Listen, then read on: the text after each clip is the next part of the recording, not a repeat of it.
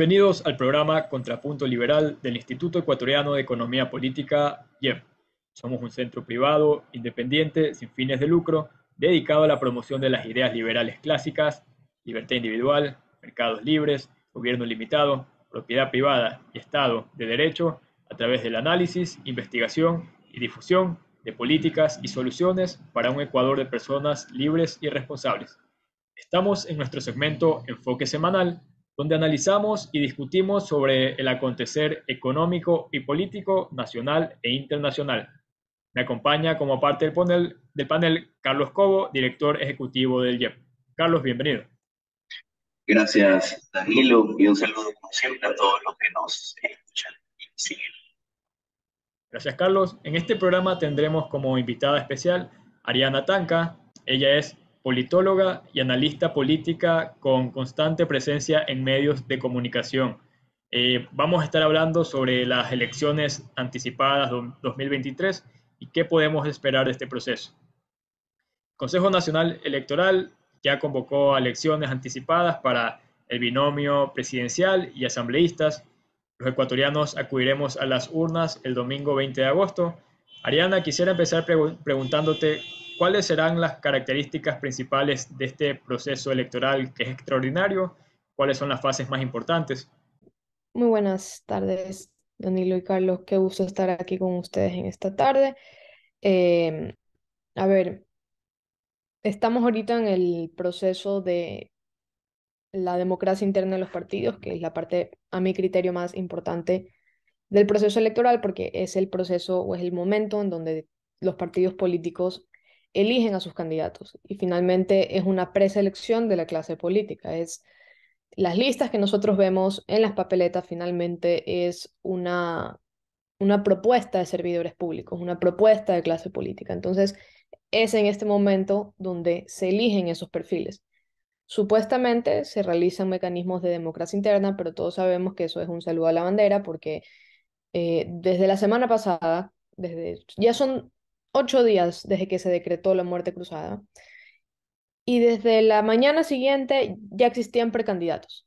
Y hoy día podemos contar por lo menos 10 perfiles, si no son más.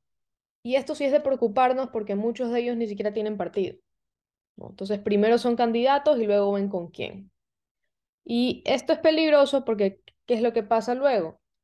Eh, se debilitan los partidos políticos, los partidos políticos no, no tienen norte, no saben qué, qué votar, cómo votar, se dividen internamente, eh, se, crean facciones y es básicamente lo que vivimos eh, la elección pasada y en la, asamblea pasada. Veamos el caso de la izquierda democrática.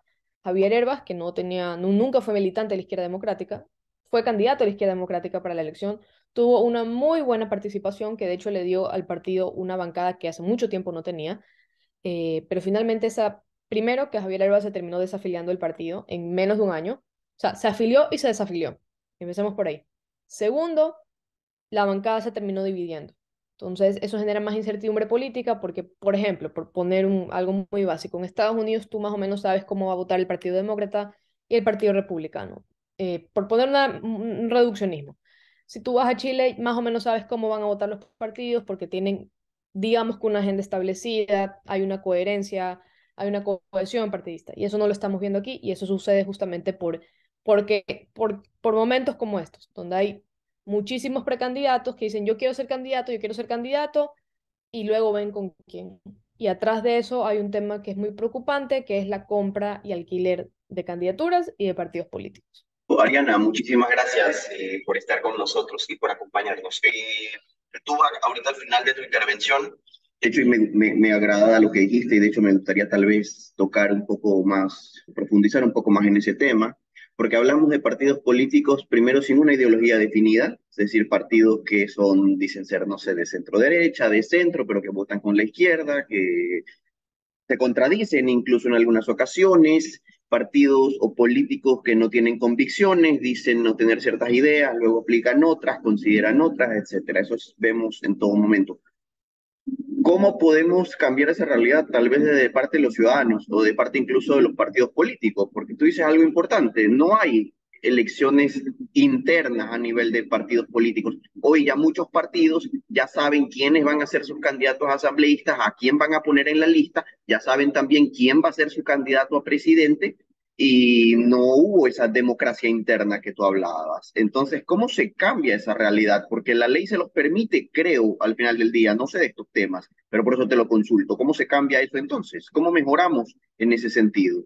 Muy práctico, que es el código de la democracia. El código de la democracia solo te exige que tengas democracia interna, pero no te exige qué tipo de democracia interna eh, puedes tener, que hay muchísimos tipos de democracia interna, por ejemplo, que solo se eligen eh, dentro del partido, hay incluso una interconsulta con todas las personas que se, sienten adheridas al partido. Son varias formas de democracia interna que pueden existir y que de hecho en algunos países está reglamentado cómo se lleva a cabo una democracia interna para tener un poco más de control.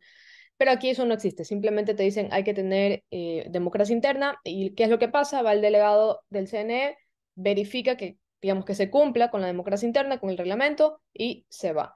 Pero como tú dices, y eso lo hemos en febrero que tuvimos elecciones, tenemos exactamente la misma queja. ¿Quiénes son estas personas que nos están poniendo de candidatos? Y, hay un problema también de fondo, de que eh, los partidos no invierten en su propia militancia. Los partidos son como maquinarias electorales en el sentido que reciben fondos, pero no sabemos a dónde van, porque técnicamente deberían estar utilizados primero para la, el, digamos, para que el partido político funcione administrativamente. Hay personas que trabajan en un partido político y está bien, son gastos administrativos que tienen que ser remunerados. Pero luego, eh, también el Código de la Democracia exige la capacitación constante de los militantes, porque finalmente, ¿cuál es el objetivo? De que el partido político tenga sostenibilidad a largo tiempo y que poco a poco vayan surgiendo estos cuadros, que poco a poco vayan ocupando ciertos puestos de poder y que tengan una carrera política dentro del partido, dentro de la asamblea o como ellos prefieran, ¿no? Y, por ejemplo, el Partido Social Cristiano es uno de los partidos más viejos que existen, pero realmente podemos hablar que hay un cambio de liderazgo. Vemos que hay ciertos cuadros que van apareciendo, por ejemplo, el asambleísta eh, Esteban Torres, uno de ellos, y que me parece muy curioso porque normalmente el Partido Social Cristiano es bastante costeño, pero en general también vemos muchas desafiliaciones y eso que ha causado bastantes problemas. Vemos el caso de Enrique Calón, vemos el caso de Cristina Reyes, vemos el caso incluso de Pedro Pablo Duarte, que en su momento era muy pegado al municipio de Guayaquil y este año corrió en contra de Cintia Viteri y de hecho yo creo que le costó la candidatura a Cintia Viteri por ese maltrato que se le da a veces a los militantes dentro del partido. Entonces, no hay esa convicción de que los cuadros tienen que salir desde adentro. Y entonces, cuando llega la elección, no hay cuadros, no, no tenemos ni cómo completar la lista de asambleístas nacionales, entonces, ¿qué es lo que hago? Busco personas, perfiles que me arrastren votos, porque hoy tenemos una lista que es cerrada y bloqueada, es decir, votamos en plancha. Entonces, tú necesitas un perfil, eh, tanto de presidente como de encabezamiento de lista, que te atraiga votos, porque entre más votos tienes, tienes más chance de tener más sillas en la asamblea. Entonces, por eso quizás en este momento estamos viendo estos perfiles altos que ni siquiera son parte de un partido político y que están un poco cotizándose en el mercado para ver con quién finalmente se van, porque al final del día, como te digo, no tienen candidatos ni para presidencia ni para poner asambleístas. Nunca existen. Por ahí uno que sale de otro dentro de la militancia, pero ningún partido político llena sus espacios desde adentro. Son muy pocos los que logran tener, digamos, un 60% eh, de, de su propia casa, por así decirlo. Entonces, esa atracción de perfiles de afuera cumple un rol. Votos, obviamente, y escaños. Pero eso también crea un, una, una pugna interna, porque dices, yo trabajo en el partido, yo le invierto mi tiempo, muchas veces no remunerado, yo hago campaña, yo hago los, el puerta a puerta, yo estoy haciendo esto, pero no estoy siendo, eh, digamos, recompensado, porque nadie se mete a un partido político por, porque, para perder tiempo quienes tienen aspiraciones políticas, que es muy legítimo por si acaso, entren en un partido político porque en algún rato quieren ser parte de la función pública, en algún rato quieren ser parte de la política, y está bien. Entonces, todos los que se meten en un partido político buscan esa progresar en su carrera política allá adentro. Entonces, cuando empiezan a salir estos perfiles afuera, se sienten un poco, ¿para qué estoy perdiendo mi tiempo aquí? Y es por eso también que vemos mucho esos camisetazos, ¿no? empiezo mi carrera política acá, luego me voy por acá, luego me voy por el otro. Eh, y sí, tiene mucho que ver con decisiones personales, pero también el trato interno que tienen los partidos políticos.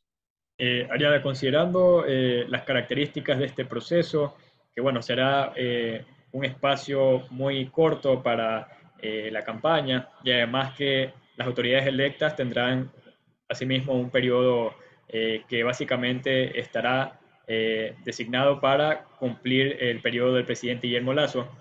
¿Crees que considerando estas características podemos esperar la formación de coaliciones en favor de ciertas tendencias o por el contrario que las organizaciones políticas busquen posicionarse para unas próximas elecciones y así terminen proliferando los candidatos? Va a ser una elección que va a tener muchísimos candidatos, eso eh, ya lo vemos desde este momento. Igual hay que ver finalmente quiénes se terminan postulando y quiénes terminan inscribiendo la candidatura. Que el hecho que anuncien su candidatura en redes sociales no significa que pueden calificar para ser candidatos, ¿no? Eso tienen, de hecho, cinco o seis días más para este proceso, luego viene la inscripción de candidaturas y luego el CNE verifica que se cumplan requisitos y etcétera. Eh, el CNE se ha reunido con los partidos políticos un poco para tener claridad sobre este proceso que es Flash y sobre todo para que eh, se aproveche bien el tiempo, que se hagan bien los procesos y que no se presenten problemas eh, durante este proceso que tiene que ser muy rápido es que existe, digamos, un consenso administrativo, por así decirlo. Ahora, a nivel político, como les comentaba, yo creo que van a haber muchos candidatos, creo que va a haber mucho fraccionamiento dentro de las tendencias, si lo vamos a poner en espectro izquierda-derecha. Em, vemos que por la izquierda se acaba de conformar una alianza de, eh, de, democracia sí con el movimiento Agua y otro más para fortalecer la candidatura de Yaku. Aún no se sabe qué va a hacer Pachacutic, si va a decantarse por un liderazgo como Marlon Santi, un poco más, entre comillas, centrado, o, perdón, Salvador Quispe, un poco más centrado, o si es que van a decantarse por un perfil más radical como Isa. Y esa es una decisión, digamos, clave. ¿Qué es lo que necesita el país en este momento? Eh, y depende cómo ellos quieren leer el, el electorado. Sabemos que eh, Topic tiene el apoyo del Partido Social Cristiano, se sabe que Creo va a presentar un candidato, pero no sabemos quién. Eh, entonces, sí, se están perfilando muchísimas, yo veo muchísimo fraccionamiento en, en el clivaje izquierda-derecha y también en el clivaje correísmo y anticorreísmo, que eso siempre está presente en nuestras elecciones en los últimos 15 años, pero creo que también se está abriendo otro frente, que es el tema de la seguridad, y aquí hay, digamos, posturas como la de Topic, que es eh, un poco más, si la vamos a calificar entre comillas, agresiva, de abordar la seguridad de una forma directa, o hay candidatos, probablemente Yacu Pérez, que tengan una visión un poco más sistemática de la seguridad. Hay que invertir en educación, en salud, etcétera, etcétera, etcétera. Que son dos visiones igual de legítimas, pero al fin y al cabo dos visiones absolutamente distintas. Eh, eh, yo creo que el correísmo y anticorreísmo va a estar bastante presente porque se escucha bastante en este momento que la muerte cruzada va a beneficiar al correísmo. Entonces ya desde ahorita sabemos que más o menos la cancha se está trazando en esta eh, correísmo y anticorreísmo. Que a mi criterio no es así, no es el electorado hoy en día no se reconoce a sí mismo y muy pocos entre correísmo y anticorreísta. Este, ¿por qué? Y es lo que pasó en la primera vuelta hace apenas dos años. ¿Qué pasó en la primera vuelta? Entraron cuatro candidatos que no necesariamente era uno correísta y los tres anticorreístas, por así decirlo. Pero los tres anticorreístas eran tres perfiles completamente distintos, ¿no? Yacu, Herbas y Lazo. Y cada uno, cada, cada uno de ellos le, le llegó al electorado de una forma distinta. No necesariamente con el discurso de correísmo y anticorreísmo. Yo creo que hay que tener mucho cuidado con eso.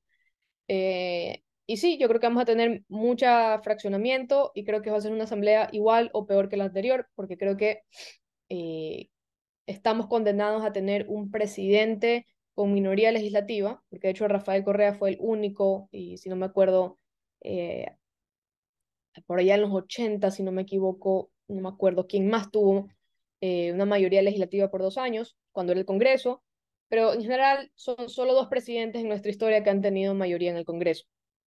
Generalmente Ecuador tiene presidentes con minoría legislativa y es ahí cuando se presentan todos estos problemas políticos. Y si nuevamente el presidente tiene una asamblea entre comillas en contra, no nos espera nada bueno. Además que la asamblea que se va a instalar va a tener que tratar todos los decretos ley que presidente Lazo en este momento está decretando. Entonces, de por sí ya tiene una agenda muy marcada y por eso es importante también ver, ver los perfiles eh, que van a salir, porque definitivamente parte de su campaña va a ser estos decretos, ¿no? Además de la seguridad. Entonces, creo que hay que estar muy atentos a, a quienes están perfilando, qué es lo que están realmente proponiendo. Eh, nadie puede arreglar el país en 18 meses. Esto va a ser netamente un gobierno de transición, así que a lo que podemos esperar es un gobierno eh, centrado, pragmático, que corrija los errores del anterior, pero que mantenga lo bueno que se ha hecho y un poco intentar conciliar las fuerzas políticas en el caso de que exista esta condición de presidente con minoría legislativa, porque si no, simple y llanamente no se va a poder gobernar. Ahora existe el, lado opuesto, que, que gane el presidente y que tenga una mayoría legislativa, sería mucho más fácil gobernar. Pero cuidado nos pasa, como pasó con Alianza País, que tenía 92 votos en algún rato, y que podían hacer y deshacer a su gusto sin la necesidad de la oposición. Entonces, hoy creo que ninguna fuerza política en sí misma puede arrastrar 92 votos, pero quizás UNES tiene más, más ventaja sobre el resto y a lo mejor, no digo que esto sea un escenario probable, pero si ellos tienen 71 votos, 71 curules, pueden hacer muchísimo. Entonces también hay que ver mucho cómo se va a configurar primero la asamblea en relación al presidente.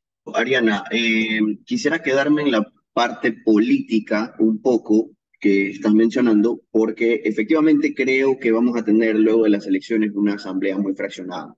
Pero quisiera preguntarte en tu opinión, aunque sabemos que las encuestas muchas veces se equivocan, que las cosas pueden cambiar de último minuto, me gustaría saber tu visión de qué partidos podrían ser los grandes ganadores en esta elección, porque tú mencionaste que hay algunos a los que parece que les convenía la muerte cruzada, que querían la muerte cruzada, y qué partidos podrían ser los perdedores tal vez de esta elección, que no lo esperaban, que tal vez no van a recuperar las votaciones o, el electorado que acaban de tener en, en elecciones anteriores. Tu visión, ¿cuáles son esos perdedores, cuáles son esos ganadores eh, posibles en esta próxima elección que se viene? Creo que se puede hablar de ganadores y perdedores porque quiénes van a ser los candidatos, todavía no sabemos cómo están las encuestas, por así decirlo. Hay muchas cosas que todavía no sabemos, por lo tanto creo que es muy pronto para calificar eh, a la muerte cruzada y el impacto que tuvo en los partidos como positivo o negativo, ganador y perdedor. Lo que sí podemos decir es qué partidos están más listos en relación a otros y eso los podría poner en ventaja. A mi criterio, UNES es un partido que tiene ventaja sobre el resto. ¿Por qué? Porque es un partido que hace dos años, bueno, hace cuatro, Alianza País dejó de existir, se quebró completamente. O sea, pasaron de ganar una elección con 60% en una sola vuelta a la siguiente elección tener 1%. Entonces se quebró. Y el correísmo se quedó sin partido y medio se apañó a compromiso social y en las elecciones seccionales no le fue bien. Y luego se reconstruyeron poco a poco, tuvieron esta alianza para, para la candidatura de Andrés Arauz, que tuvo una participación, eh, digamos, que esperamos dentro de su techo de votación y perdió. Ahora, el correísmo se conforma, ya no es UNES, sino la RC, cambiaron su imagen, cambiaron sus colores, cambiaron todo, y es un partido que en dos años se levantó del polvo. Y si hay algo que tenía Alianza País que no tenía el resto de partidos políticos, es que eran muy organizados. Tenían una estructura territorial envidiable y la RC es uno de los partidos que menos, menos asambleístas se fueron, menos camisetazos ha tenido. Y eso indica que es un partido que tiene una organización muy orgánica, eh, son muy disciplinados, y tienen esta coherencia partidista, que así los partidos deberían funcionar. No digo que sean perfectos, pero sí tienen estas características que los va a poner en ventaja sobre el resto. Además, si tomamos el resultado de las últimas elecciones eh, seccionales, vemos que es un partido que le fue bastante bien. Ojo, todavía dentro de su techo de votación. No podemos decir que Alianza, perdón, la Revolución Ciudadana arrasó en todos los cantones del país, porque la mayoría de sus victorias han sido, recuerden que en las elecciones seccionales se ganan en una sola vuelta, hay una vuelta, es decir, el que tiene la mayor cantidad de votos gana, y la mayor cantidad de votos a veces puede ser 20%. Entonces hay que tomar con pinzas eso de ahí. Eh, entonces sí, creo que UNES va a tener mucha más ventaja que el resto de partidos por estas condiciones que en este momento tienen, eh, pero en general ninguno va a salir bien parado de esto. Pachacutic está quebrado internamente, no saben qué hacer dentro de ellos mismos y también su relación con la CONAIE. La izquierda democrática está quebrada dentro de ella, eh, no van a poner candidato, eso quiere decir que simplemente van a estar a la deriva. Eh, y también vemos que Pachacutic, UNES y otro sector de la izquierda van a competir por el mismo electorado. Eh, en la derecha que estamos viendo, Fernando Villavicencio y Topic, si no se me escapa otro por ahí. Entonces, yo creo que UNES es el partido que está más preparado para tener esta elección. No digo que vaya a ganar ni nada, pero sí está mucho más preparado que el resto. Eh, y el resto de partidos se van a ver muy afectados por, por la muerte cruzada, porque ninguno estaba preparado para esta elección.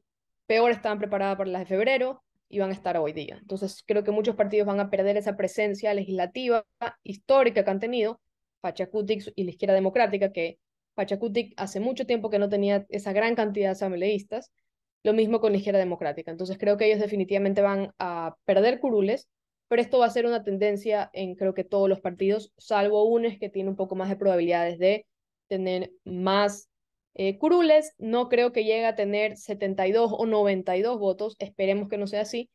Eh, y esperemos que, digamos, no se junten el tema de que gane un candidato de UNES y UNES tenga la asamblea, porque ahí volvemos una dinámica hiperpresencialista que a nadie le, le conviene pero tampoco el otro extremo, que es un presidente con minoría legislativa que no se entiende con nadie. Entonces creo que hay que estar muy cautos con lo que va a pasar.